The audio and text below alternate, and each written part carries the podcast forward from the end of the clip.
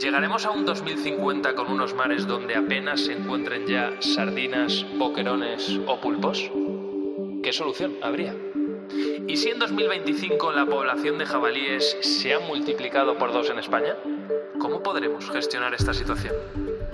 ¿Y si en 2030 un tercio de la población de todo el mundo trabaja desde un país distinto al que está su empresa? ¿Cómo afectará todo esto a las relaciones personales? El mundo está cambiando muy rápido.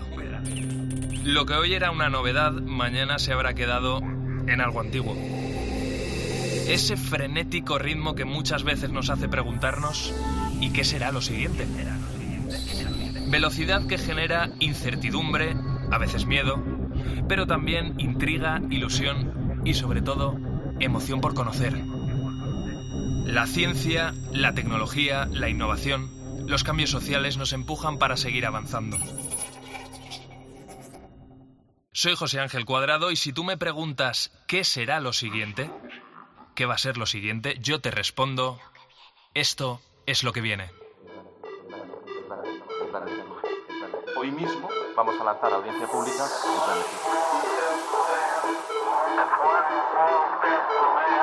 de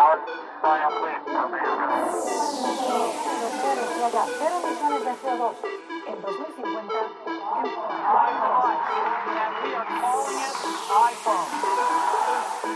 El comité ha llegado a una conclusión científica clara. Es una vacuna segura y efectiva. Es beneficiosa. La tercera misión de SpaceX se ha acoplado con éxito a la En COPE. José Ángel Cuadrado. Lo que viene. ¿Te imaginas un mundo en el que los robots y las personas convivan? Bueno, en realidad con el avance de la tecnología esto ya está ocurriendo, no es ninguna novedad, solo tienes que mirar a tu alrededor. La casa la aspira un robot, si tienes rumba, yo tengo en casa, o si tienes en la cocina un robot que te prepare la comida que te apetezca. No es mi caso, pero en fin, mi madre, por ejemplo, tiene uno.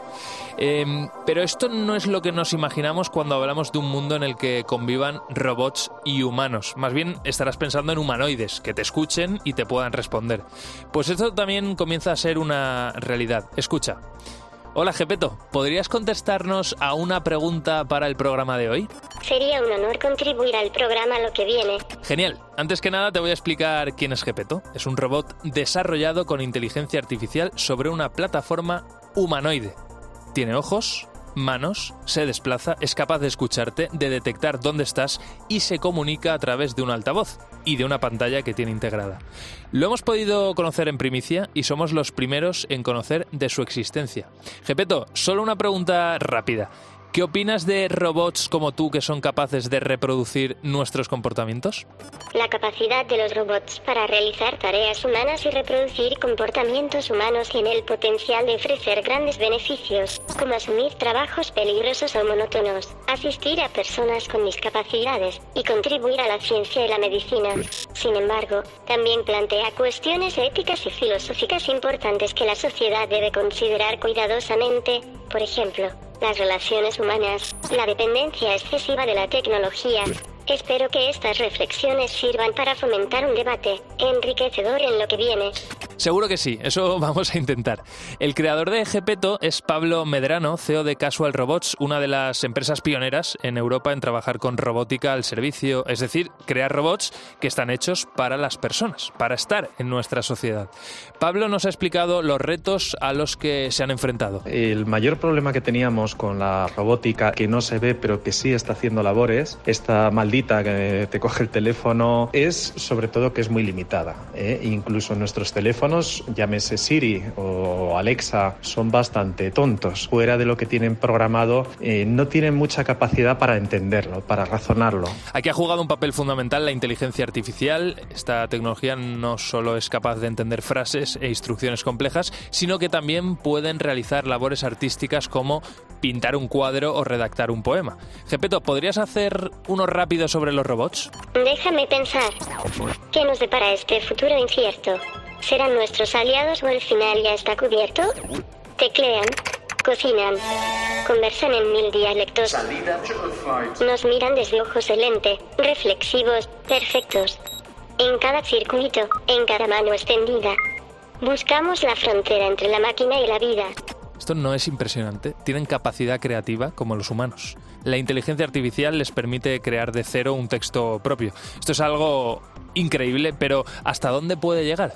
Pablo mm, da con la clave. Va a ser todo mucho más natural. Nos van a entender, nos van a comprender. Hay otra línea muy importante de inteligencia artificial que es eh, la visión. Que sean capaces de que viendo una persona está contenta, triste. Imagínate que llegas a casa y tu propia televisión se enciende, te pone aquellas fotos que, te gustan porque ha detectado que estás un poco deprimida. Hay unos usos que son ma maravillosos y otros que no lo serán tanto.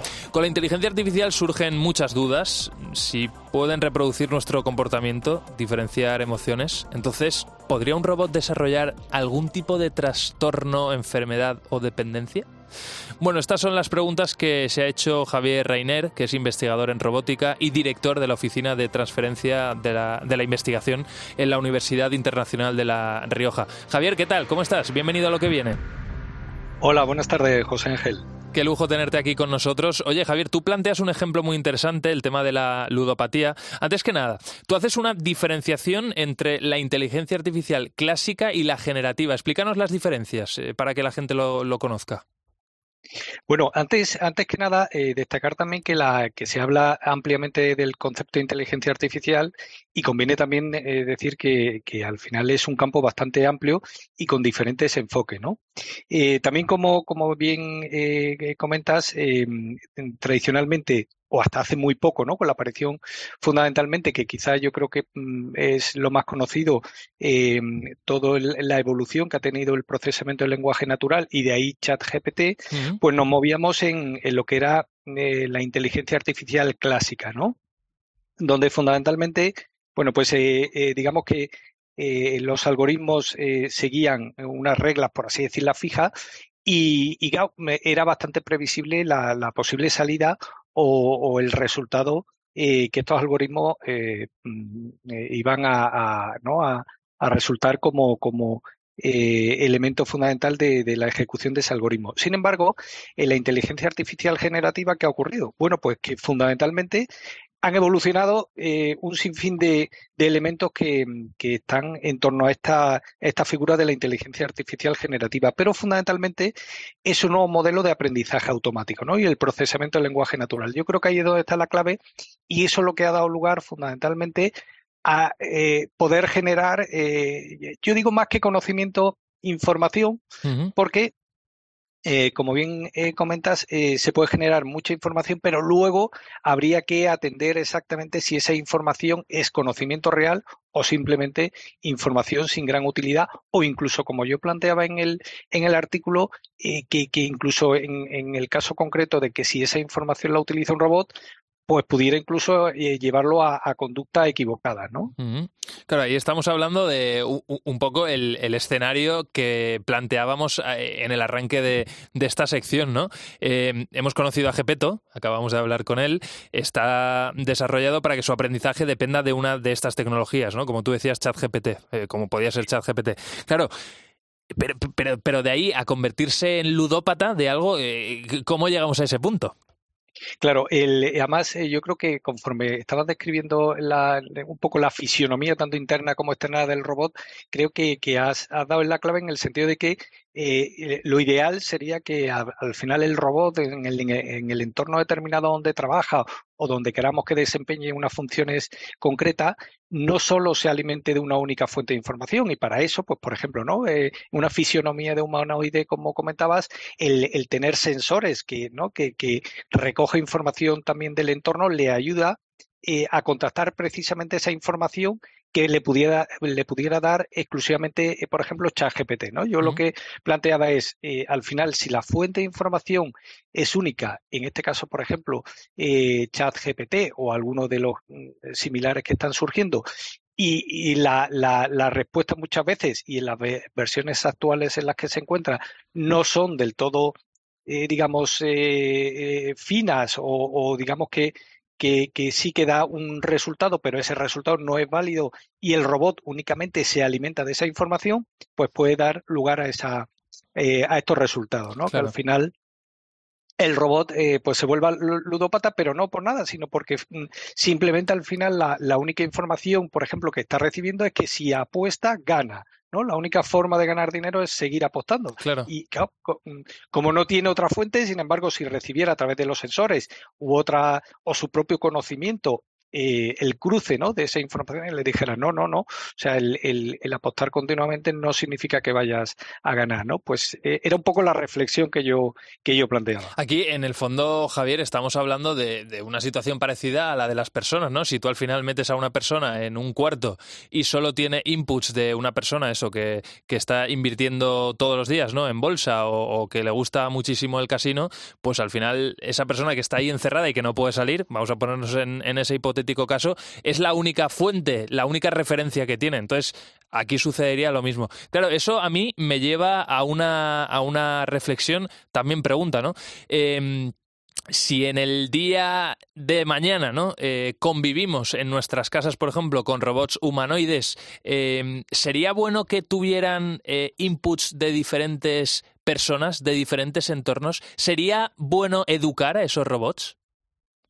Eh, sin duda. Y además, el, el ejemplo eh, de nuevo que pones, eh, efectivamente, ¿no? El contar con una única fuente de información. Esto siempre yo también creo que, que el gran reto que tienen por delante ¿no? la, nueva generación es precisamente eso, ¿no? El contrastar siempre al final la cantidad de información y, y hacerlo, eh, ¿no? Sacar una opinión y una opinión evidentemente válida, ¿no?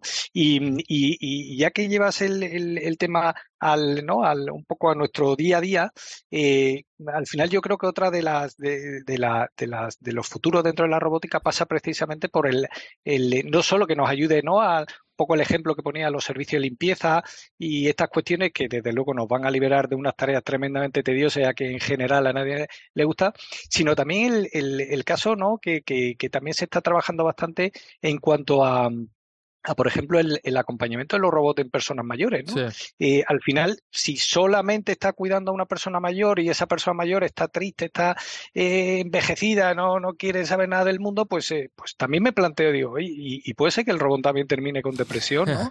Eh, entonces, es ideal, evidentemente, contar con, con diferentes eh, interacciones en, en, cuanto al entorno que le permita construir su propio conocimiento. Mm. Desde luego, este tema es muy interesante y como tú decías, ¿no? Eh, los robots cada vez se van a ir incorporando a nuevas actividades, a nuevas tareas, y ahí tiene que haber gente como tú, Javier, que se esté haciendo preguntas para, por supuesto, si hay algún problema, ponerle solución. Javier Reiner, investigador en, en robótica, ha sido muy interesante escucharte. Muchísimas gracias eh, por haberte pasado por lo que viene. Nada, un placer y gracias eh, a vosotros. Que vaya muy bien. Gracias. En COPE, lo que viene. José Ángel Cuadrado.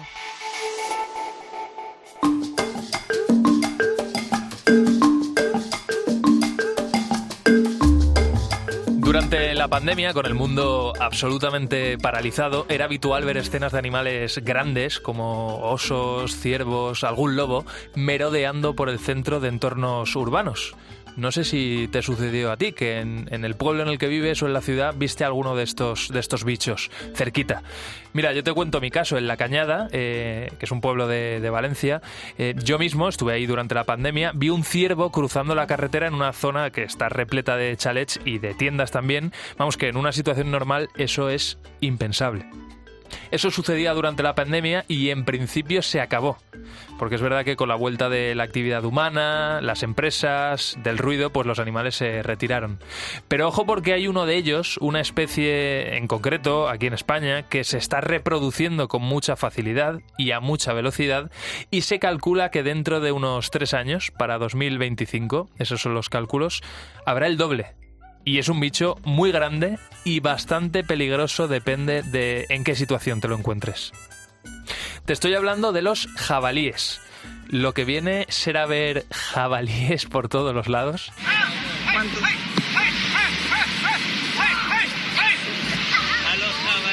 Bueno, esto que acabas de escuchar es el momento en el que una piara de cuatro jabalíes sorprendía a los bañistas de una playa de Marbella. Eh, la playa. Sí, sí, mientras estaban los turistas en las tumbonas, relajados, y de repente se toparon con estos animales que empezaron a husmear en las bolsas en busca sobre todo de comida. A lo mejor ese vídeo lo has visto. Y la presencia de los jabalíes tiene algunas derivadas peligrosas. Fíjate tú, la DGT ha contabilizado en 2022 más de 35.000 accidentes provocados por animales. Y de estos, unos 14.000 que es casi el 50%, los han provocado los jabalíes. El dato, desde luego, es tremendo. Y es que encima parece que nos han perdido el miedo porque, porque es que les estamos viendo muy cerquita. Tienen pocos depredadores, el único podría ser el lobo, pero es una especie que además está disminuyendo mucho, cada vez hay menos individuos. Según datos del Instituto de Investigación de Recursos Cinegéticos, actualmente hay más de un millón de jabalíes en nuestro país y como te decía, se espera que dentro de 2025 se duplique esa cifra, tengamos dos millones. Cada año se cazan unos 400.000, pero no parece que esto sea suficiente para controlar las poblaciones de estos animales. Claro, para conocer cuáles son las provincias más afectadas, tengo aquí conmigo a Pablo Garrido. Hola Pablo, ¿qué tal? ¿Cómo estás? Bienvenido a lo que viene. Encantado aquí de poder presentarme en lo que viene, estrenarme y aprender de, todos vosotros. Te vamos a llamar muchas veces porque además los temas que, tratamos contigo son muy interesantes. Entonces decíamos que tú has echado un poco un vistazo al mapa y entonces eh, la cuestión es saber en qué provincias hay más de, de estos animales. Sí, pues mira, he visto un informe del grupo de de prevención frente a la peste porcina africana y señala que el jabalí está en fase de crecimiento acelerada en la mayoría de provincias españolas. Para que te hagas una idea, José Ángel, casi dos hay casi dos jabalíes por kilómetro cuadrado. Vale. Y eh, entonces estos jabalíes, las población, pues, las poblaciones de los jabalíes se dividen pues, por categorías y en la primera nos encontramos que están Huesca y Gerona. Allí hay una alta densidad de jabalíes, pero una tasa de crecimiento reducida. Vale, o sea, allí hay muchos y en principio se están reproduciendo a un ritmo más o menos estable, pero no muy rápido. Sí, allí la, densidad de población de jabalíes es muy, muy grande, solo que que no se están reproduciendo en otras con unas tasas tan grandes como por ejemplo están que están en la segunda en la segunda categoría como provincias como Barcelona, Valencia y Alicante, que allí la densidad es menor, pero con una tasa de crecimiento mayor. Y luego está por último también la tercera categoría que está en el resto de provincias de España y que cuentan con menos ejemplares y una tasa anual de crecimiento que es más escasa. Y esto no quiere decir que no se estén reproduciendo porque en un futuro se esperan que esta que esta tasa de crecimiento de reproducción de los jabalíes se duplique. Muy bien, pues ya sabemos entonces los puntos del mapa en los que en principio tenemos que estar alerta. A mí me llama la atención Barcelona, Valencia y Alicante, sobre todo porque son núcleos de población muy grandes, con lo cual pues ahí puede haber ciertos riesgos. Pero bueno, eh, sobre todo, Pablo, si te parece, para, para ver las consecuencias de todo esto, vamos a hablar con una persona que sabe mucho, que es Cristian Gortázar, que nos está escuchando ya aquí en lo que viene, es catedrático de la Universidad de Castilla-La Mancha en el Instituto de Investigación de Recursos Cinegéticos. Cristian, ¿qué tal? ¿Cómo estás? Bienvenido a lo que viene. Eh, muchas gracias a vosotros por, por eh, prestarnos atención en estos temas de, campo. Claro, la, pregunta aquí, Cristian, eh, es bastante clara, ¿no? Yo he puesto ese ejemplo de, la pandemia en la que, claro, se paraliza absolutamente todo, nos metemos todos en casa y es lógico que los animales eh, campen a sus anchas, ¿no? Se muevan por donde quieran. pero claro, ¿qué está pasando con, con el jabalí cuando todo ya ha vuelto a la normalidad? ¿Por qué se están acercando tanto? ¿Por qué se están reproduciendo tanto? Mm, son muchas razones, pero en primer lugar hay que decir que el jabalí ya venía proliferando mm, bastante antes de la pandemia. ¿vale? Los, problemas de los jabalíes urbanos, por ejemplo, que es una de las cosas llamativas que ocurre como consecuencia de su, de su expansión, eh, mm, ya se daban en ciudades como Barcelona diez años antes de, la pandemia. Es decir, la pandemia simplemente lo que ha hecho es evidenciar más una situación que ya existía y quizás acelerarla en algún caso. ¿Por qué ocurre eso? Vamos a ver. Eh, el jabalí es una especie como los conejos, como las ratas, como, como algunas otras, adaptada a una intensa depredación, a una intensa pérdida de, crías. Eso en ecología se llama especies eh, estrategas de la R. Eh, son especies que tienen muchas crías precisamente para compensar una mortalidad esperable muy alta por los depredadores o por, las circunstancias. Bien, ¿qué ocurre eh, en nuestro mundo moderno? En nuestro mundo moderno el jabalí prácticamente carece de predadores. ¿eh? Aunque en España tengamos una buena población de lobos, pues desde luego no es suficiente para controlar al jabalí y evidentemente no está, no está en todas partes y es prácticamente, como has dicho, el único depredador natural. el otro depredador del jabalí es el ser humano. Somos nosotros. Pero cada vez tenemos, cada vez tenemos menos cazadores. Claro. ¿eh? Cazadores han bajado y siguen bajando progresivamente de año en año eh, y la capacidad de la caza para regular la población es baja. Entonces, ¿qué pasa? Una especie adaptada a que se extraiga siempre mucho, a que siempre haya mucha mortalidad, sobre todo de crías, eh, que no tiene predadores, que además se le caza poco, que encima se encuentra con un ambiente urbano o periurbano donde desde luego eso no son terrenos cazables, son terrenos cinegéticos, con lo cual eh, eh, además la capacidad del ser humano de, de, regular sus poblaciones es aún menor, pues se encuentra en un ambiente absolutamente propicio. Claro. Para colmo, además de no cazársele, en ese ambiente hay mucha comida, pero el jabalí es un oportunista que va a comer pues desde, desde cualquier producto de la huerta, frutas, eh, etcétera, etcétera, hasta, por supuesto, basuras Basura. y otra, otros alimentos de origen humano. Claro. Eh, bueno, y entonces la, la pregunta es, ¿qué, qué, qué podemos hacer? Eh, quiero decir, si cada vez hay menos depredadores naturales, si cada vez hay menos eh, cazadores, ¿qué alternativas hay para mantener a raya la, las poblaciones de jabalíes?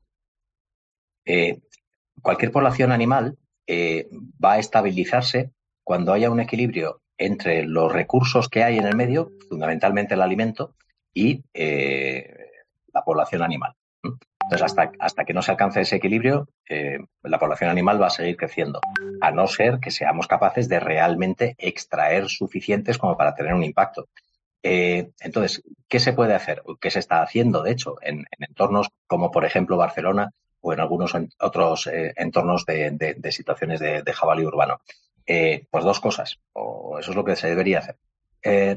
Por un lado, intentar que en el área del entorno de la ciudad, es decir, en las áreas naturales que rodean un, núcleo urbano, haya un incremento de la presión, un incremento de la presión cinegética, un incremento de la caza.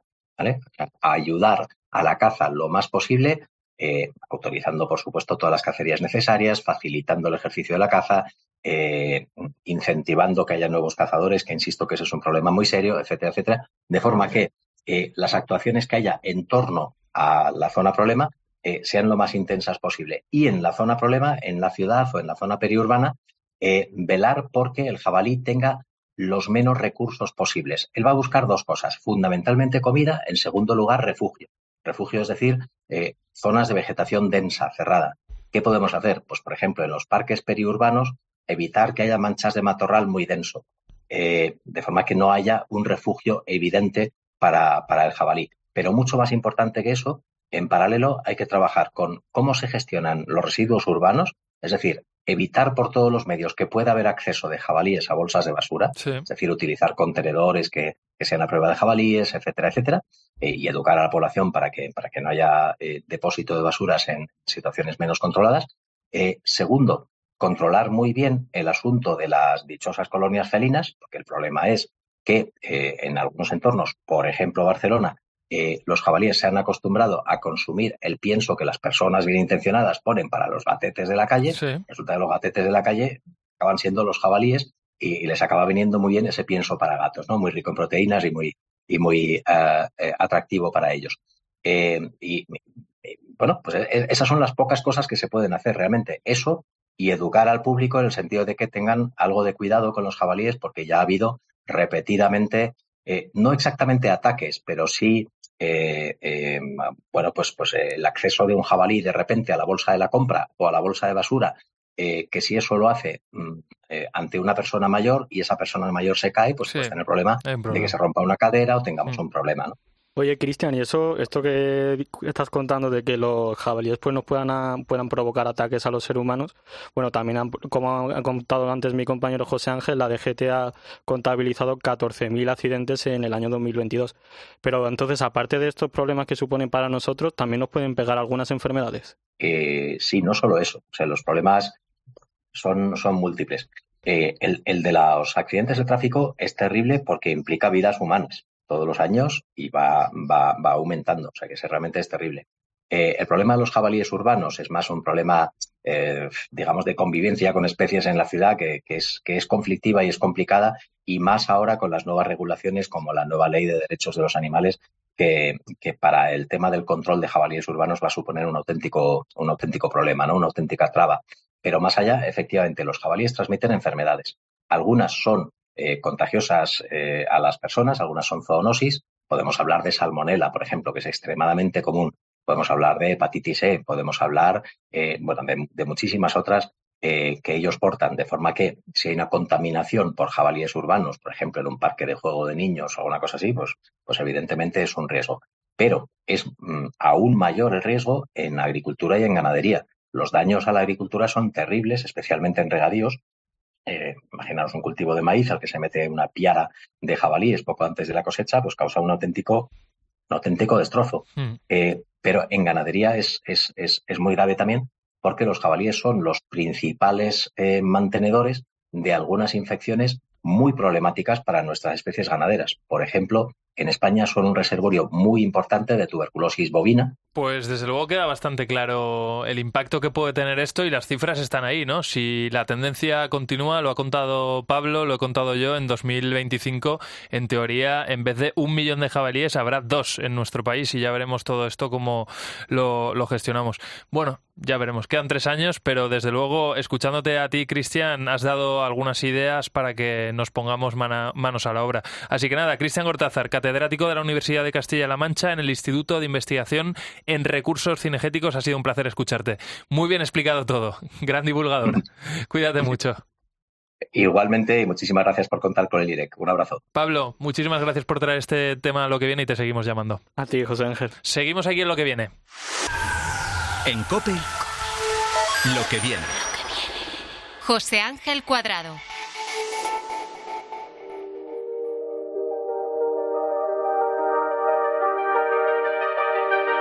Revisando las cifras sobre la pesca mundial, he visto que en los últimos 50 años los millones de toneladas de peces y de animales acuáticos que se capturan cada año han pasado de unos 60 millones de toneladas a 90.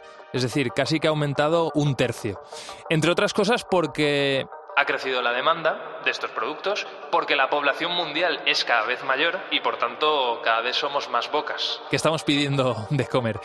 Y esto lleva años provocando una presión casi insoportable sobre determinados caladeros de pesca en los que no se deja recuperar a poblaciones que por allí se mueven.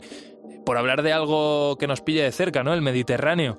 Em, lo están pasando mal sardinas, merluzas o boquerones. Claro, la pregunta es, ¿te imaginas un mundo en el que no existiera el espeto de sardina? Hay mucha gente que me está escuchando ahora mismo y se está echando las manos a la cabeza. Pero, mm, ¿qué puede pasar en los próximos años si todo continúa igual? Bueno, la alternativa a la pesca en mares y océanos es una y se llama acuicultura. Se trata de cultivar seres acuáticos para consumo. Déjame que te dé un par de cifras y luego vamos a saludar a una persona muy interesante, muy interesante para hablar sobre, sobre este asunto. En 2030, que eso es dentro de siete años, lo que viene, es que dos de cada tres peces que comamos van a ser de granja. El 50% del marisco que se consume en todo el mundo ahora mismo procede de la acuicultura. Y España es el mayor productor en volumen de toda Europa. Jordi López, doctor en veterinaria, profesor de la Universidad CEU Cardenal Herrera y especializado en acuicultura. ¿Qué tal? ¿Cómo estás? Bienvenido a lo que viene. Muchas gracias. Jordi, si decimos que la acuicultura es ahora mismo una de las industrias de producción de proteínas con mayor proyección del mundo, no nos estamos equivocando, ¿verdad? Sin lugar a dudas, es eh, de las producciones animales, es la que tiene un mayor crecimiento sostenido en los últimos años. Porque, eh, como bien comentabas, eh, bueno, el año pasado, en noviembre, alcanzamos los 8.000 millones de personas en, en el mundo. Y bueno, la gente quiere comer y cada vez quiere comer mejor, como es, como es lógico. Entonces, eh, la proteína de origen animal eh, más sencilla y más eficiente para producir es la proteína de pescado. Entonces, es lógico que, que la FAO eh, apueste muy firmemente por, por, la producción acuícola como uno de los pilares en los que se tiene que sustentar ese crecimiento de, de la producción de alimentos para alimentar a esa población eh, creciente año a año. Hmm.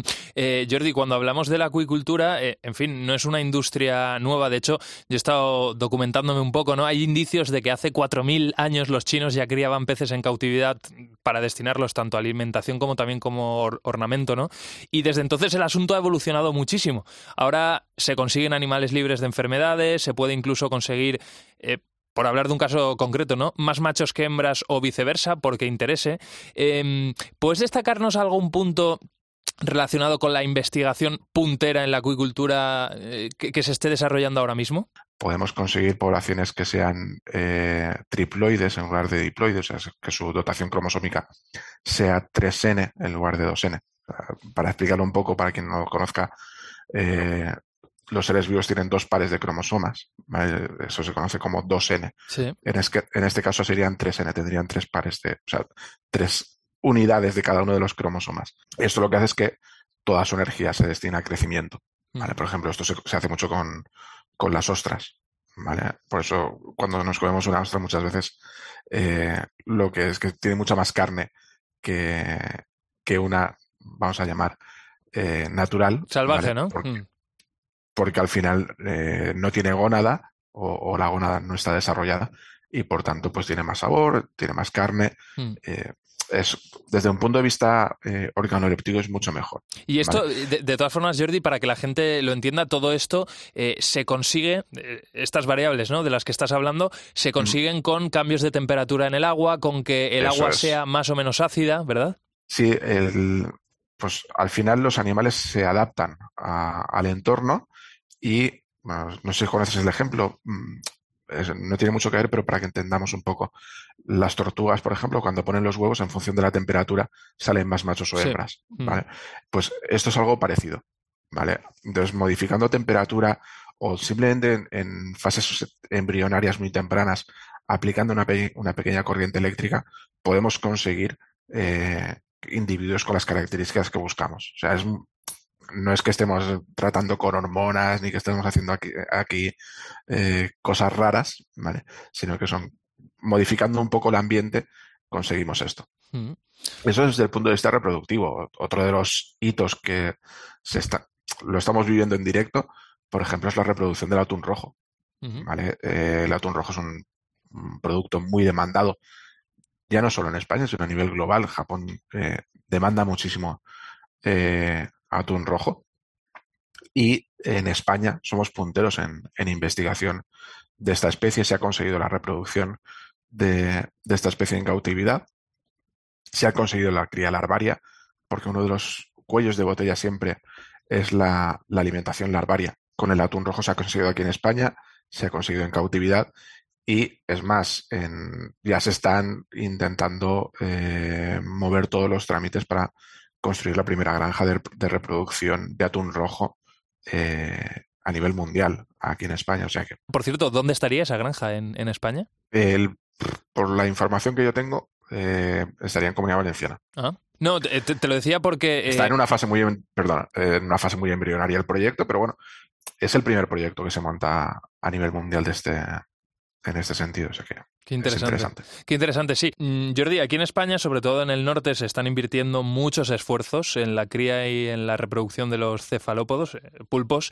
Eh, nos lo ha contado Luis Antonio Pérez Carrasco, que, es de Acuinuga, es veterinario, es director de la división de acuicultura de, en Acuinuga. Es una empresa que lleva ya 25 años trabajando. Vamos a escucharles. Bueno, los avances más importantes en la reproducción de especies se están dando en un grupo de gran valor comercial, que son los cefalópodos, como el pulpo estas son especies muy difíciles para la reproducción en cautividad porque el acondicionamiento y la maduración hormonal de los reproductores es muy complicada y eso resulta en la producción de huevos de los que nacen larvas o paralarvas. ¿no? Y estas larvas suelen presentar mortalidades muy elevadas porque tienen una alimentación muy selectiva, requieren de presas vivas como pequeños crustáceos y de estímulos en su entorno que, las estimulen a comer. Claro, Jordi, se dice, por ejemplo, que aquí en, en, la costa de España, ¿no? Eh, en el Mediterráneo, por ejemplo, en el norte también, en, Galicia, cada vez hay menos pulpos. Em, estamos hablando de ese caso concreto, pero yo no sé qué especies acuáticas eh, que interesen a nivel comercial están en, en serios riesgos eh, de, de pervivir ¿no? en los próximos años y con lo cual se van a poner ahí muchos esfuerzos, aparte del pulpo. Los más mayores del lugar recordarán que antiguamente doradas y lubinas pues se consumían eh, en navidades y si eso, ¿vale? Actualmente la dorada y la lubina son una especie totalmente habitual en, en, los mercados y eso ha sido gracias a la acuicultura. O sea, al final se ha, por decirlo de alguna forma, se ha democratizado el consumo de estas especies. Con el pulpo ha pasado lo mismo, o va a pasar lo mismo. El pulpo se ha conseguido cerrar el ciclo, se va a montar en breve la primera granja de, pulpos a nivel mundial y eso lo que va a conseguir es reducir la presión sobre las poblaciones silvestres. Al final lo que conseguimos es proveer esas especies de, granja y evitar el tener que extraerlas del mar con eh, la presión que ello supone sobre, no solo sobre esa especie, sino sobre todo el ecosistema. Mm. Al final, eh, yo siempre digo que estamos viviendo en directo algo que en, tierra sucedió en el Neolítico, cuando el ser humano pasó de ser cazador y, y recolector y empezó a ser agricultor y ganadero, algo que pasó durante miles de años, esa transformación, nosotros la estamos viviendo ahora en directo, lo que pasa es que no somos conscientes. Ahora estamos dejando de ser cazadores del mar para ser, eh, para, ser ganaderos mm. del mar. Entonces, es algo muy interesante también para, para poder analizar. Desde luego que sí. ¿Es, oficial, por cierto, dónde va a estar esa, esa de granja más que fábrica? ¿Granja de, pulpos? Eh, a, mí, a, mí, me gusta más el término granja porque es una granja. Sí, no, no, la de fábrica no me gusta, desde luego. Lo mismo que piscifactoría también tiene una connotación que no, no me acaba de gustar. Yo mm. siempre que puedo. Alguna vez se te escapa porque al final, sí pero son granjas de peces o son granjas eh, acuícolas. Eh, creo que si no me, si no me equivoco, que, los permisos se los estaban solicitando para, para montarla en Canarias. Por cierto, eh, la acuicultura tiene también como reto ayudar a mantener los entornos naturales en mejores condiciones. Tú lo decías, ¿no? Si se cría el pulpo en cautividad y se consumen eh, esos animales, ¿no? Al final los, los especímenes salvajes eh, se van a dejar, ¿no? con lo cual se podrá se podrán reproducir con mayor tranquilidad y, y, habrá más en los entornos naturales. Pero fíjate, en Aquinuga, por ejemplo, llevan años trabajando en el dragado y en la limpieza de entornos acuáticos. Esto nos ha contado Luis Antonio Pérez. Claro, Jordi, eh, lo decíamos, eh, uno de los principales retos que tiene también la acuicultura y, una de las principales ventajas de, criar animales en cautividad precisamente es que la presión sobre los entornos naturales donde están esos animales va a disminuir. en el área del dragado medioambiental eh, trabajamos utilizando una nueva herramienta que es la Ecodraga Watermaster.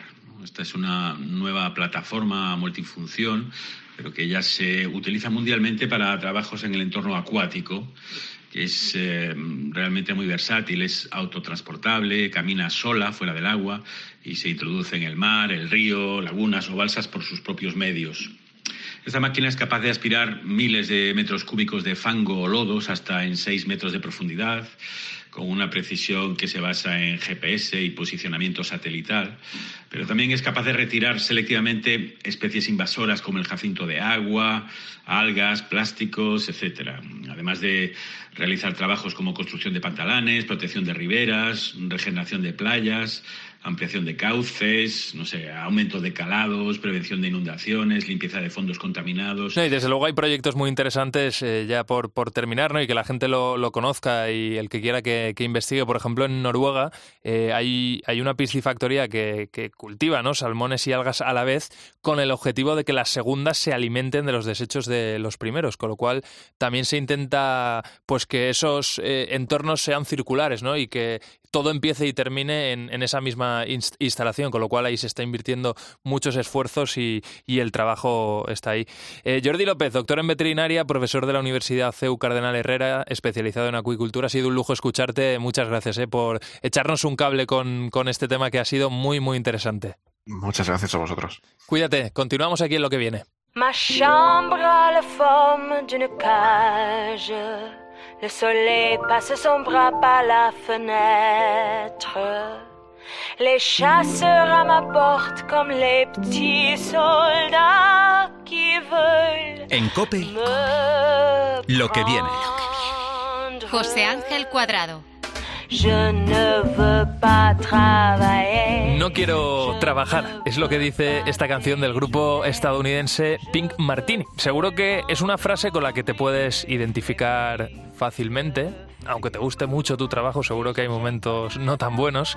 Eh, aunque es verdad que, ¿para qué negarlo? Se trabajaría mucho mejor viendo el Empire State todos los días, la Torre Eiffel o una playa. ¿Te imaginas todos los días trabajar con el ordenador desde una terraza y ver la playa? Mila, la técnico, me está mirando y está suspirando, es que no es para menos. Pues fíjate, quiero que cojas tus cosas, que hagas las maletas, todo mentalmente, y sobre todo que no te olvides de meter un teléfono móvil, un smartphone, y el portátil, porque te voy a llevar a trabajar al otro lado del mundo. Imagínatelo, trabajando para la misma empresa para la que trabajas ahora mismo, pero haciéndolo desde una playa de Bali, mañana, al día siguiente desde Sydney o unos días después, eh, y acabar la semana, esa misma semana, trabajando en Tokio. Sería una maravilla, ¿o no? Bueno, pues eso es algo que puedes hacer si eres nómada digital, es decir, una persona que lleva el ordenador a cuestas y que se dedica a trabajar y a viajar al mismo tiempo. Y todo para una empresa que, que nada tiene que ver con el país al que se viaja. Es decir, la empresa puede estar donde quiera pero tú también estás donde te dé la gana. Más allá de todas las implicaciones legales que esto puede tener, lo cierto es que ya son muchas las empresas las que dejan a sus empleados moverse a cualquier parte del mundo siempre y cuando cumplan con un horario y con unos objetivos. Esto último es importante. Algo así es lo que le pasa, por ejemplo, a Stephanie. Es una mujer estadounidense, tiene 34 años, actualmente vive en México y quiere que su próxima parada como nómada digital sea nuestro país, España. Queremos mudarnos a España porque queremos darles una vida mejor a nuestras hijas, darles mejores oportunidades y un sitio más seguro en el que puedan vivir. México es precioso, pero tiene problemas con el crimen organizado, las desapariciones y nos hace tener miedo.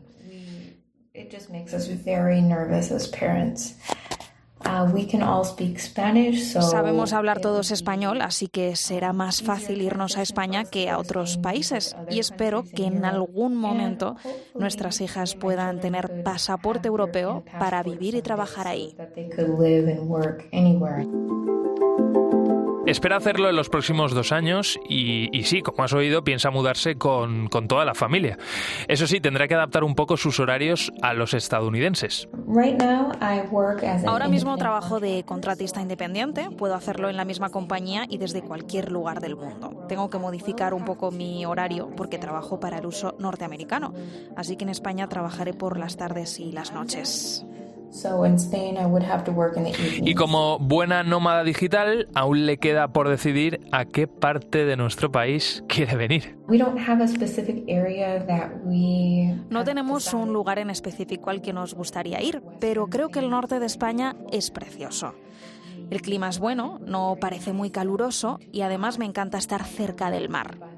Estamos abiertos, eso sí, a ir a cualquier lugar, aunque mi prioridad es que todos estemos seguros, que mis hijas puedan tener educación de calidad y disfrutar también de la naturaleza sin tener que preocuparnos de nuestra seguridad.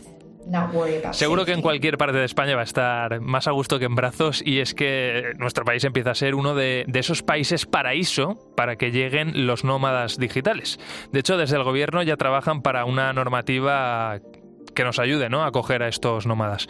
Hay más paraísos para estos nómadas digitales como Canadá o Estonia, que de hecho ya cuentan con visados especiales para este tipo de trabajadores. Hay algunos, por cierto, con visas y condiciones muy apetecibles.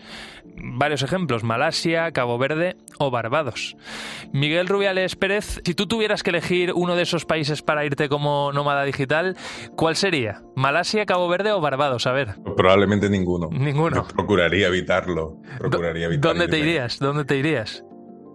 A, ningún sitio, quizá iría, no sé, iría, iría a Cádiz, mi familia es de Cádiz, entonces quizá pasaría algún tiempo allí, visitaría amigos, pero creo que, me, mantendría localizado y me mantendría en el sitio donde vivo, donde tengo mi red de apoyo, donde tengo mis aficiones y muy probablemente, pues si alguna familia donde los abuelos me puedan ayudar y donde tenga ah, red y cobertura. Ah, amigo, pero no solo, ¿eh? En realidad eh, en, esto que, he estado escuchando antes, hay un momento que creo que hay una confusión de términos entre partial exit y nómada digital.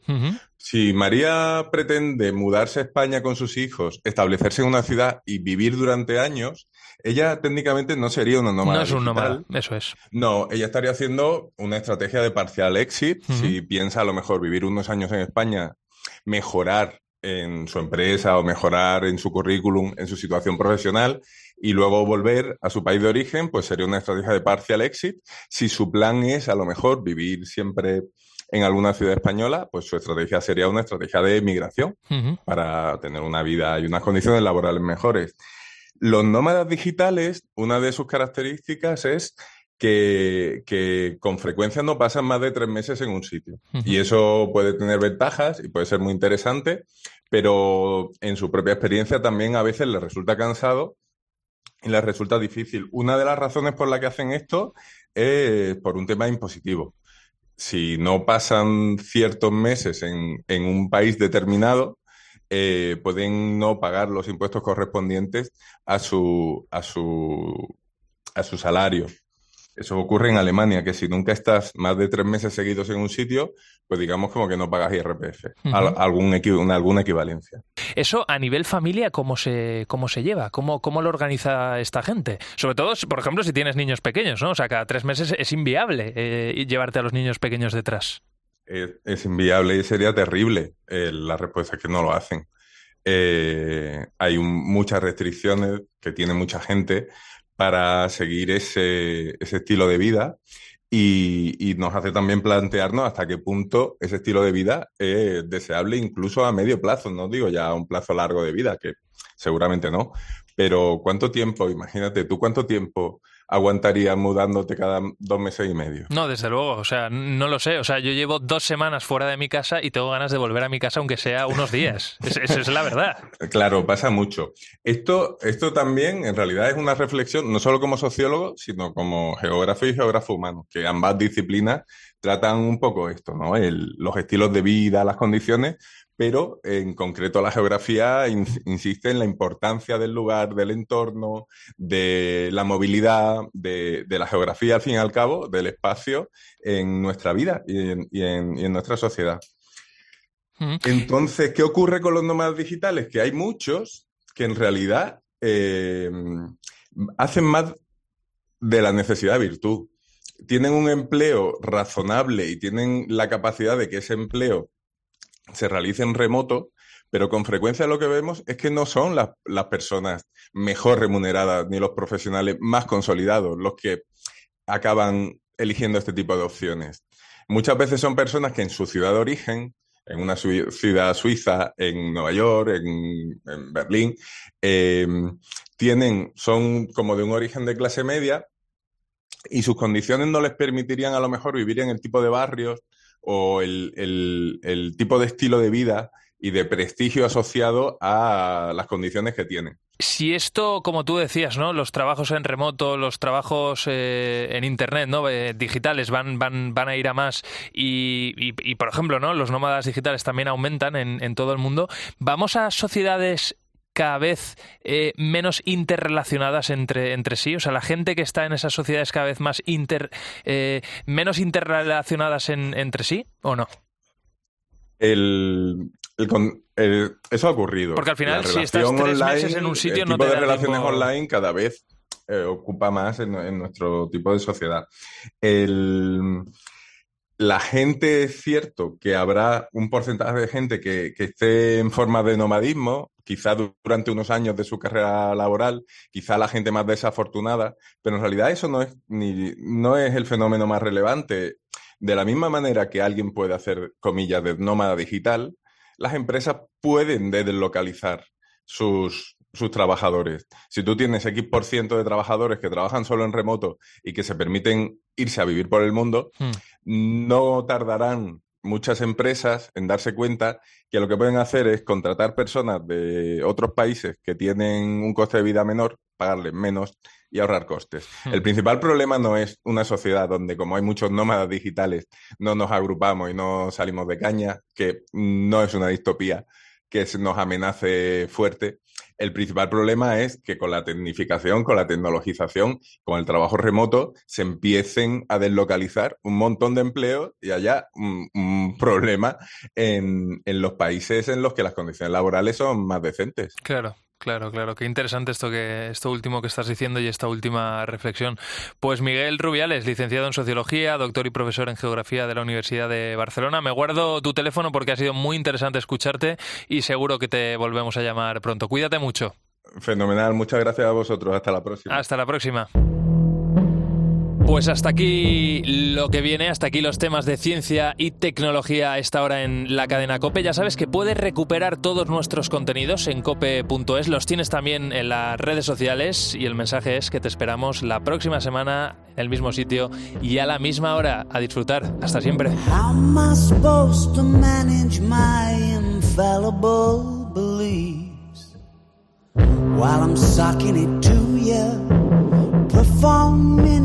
Spanish on Italian TV? Sometime in the future, whilst wondering if your mother still ever thinks of me.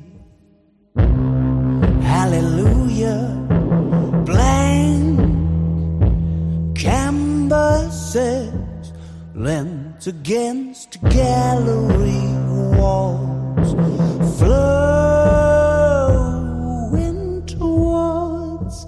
sculptures of anything goes on the marble stairs. Is that fake sense of longing kinda trying to cause a scene? Guess I'm talking to you now, puncturing your bubble of relatability. With your horrible new sound, baby, those mixed messages ain't what they used to be. When you said 'em out loud, blank canvases lent against gallery walls, flowing sculptures of anything goes on the marble stairs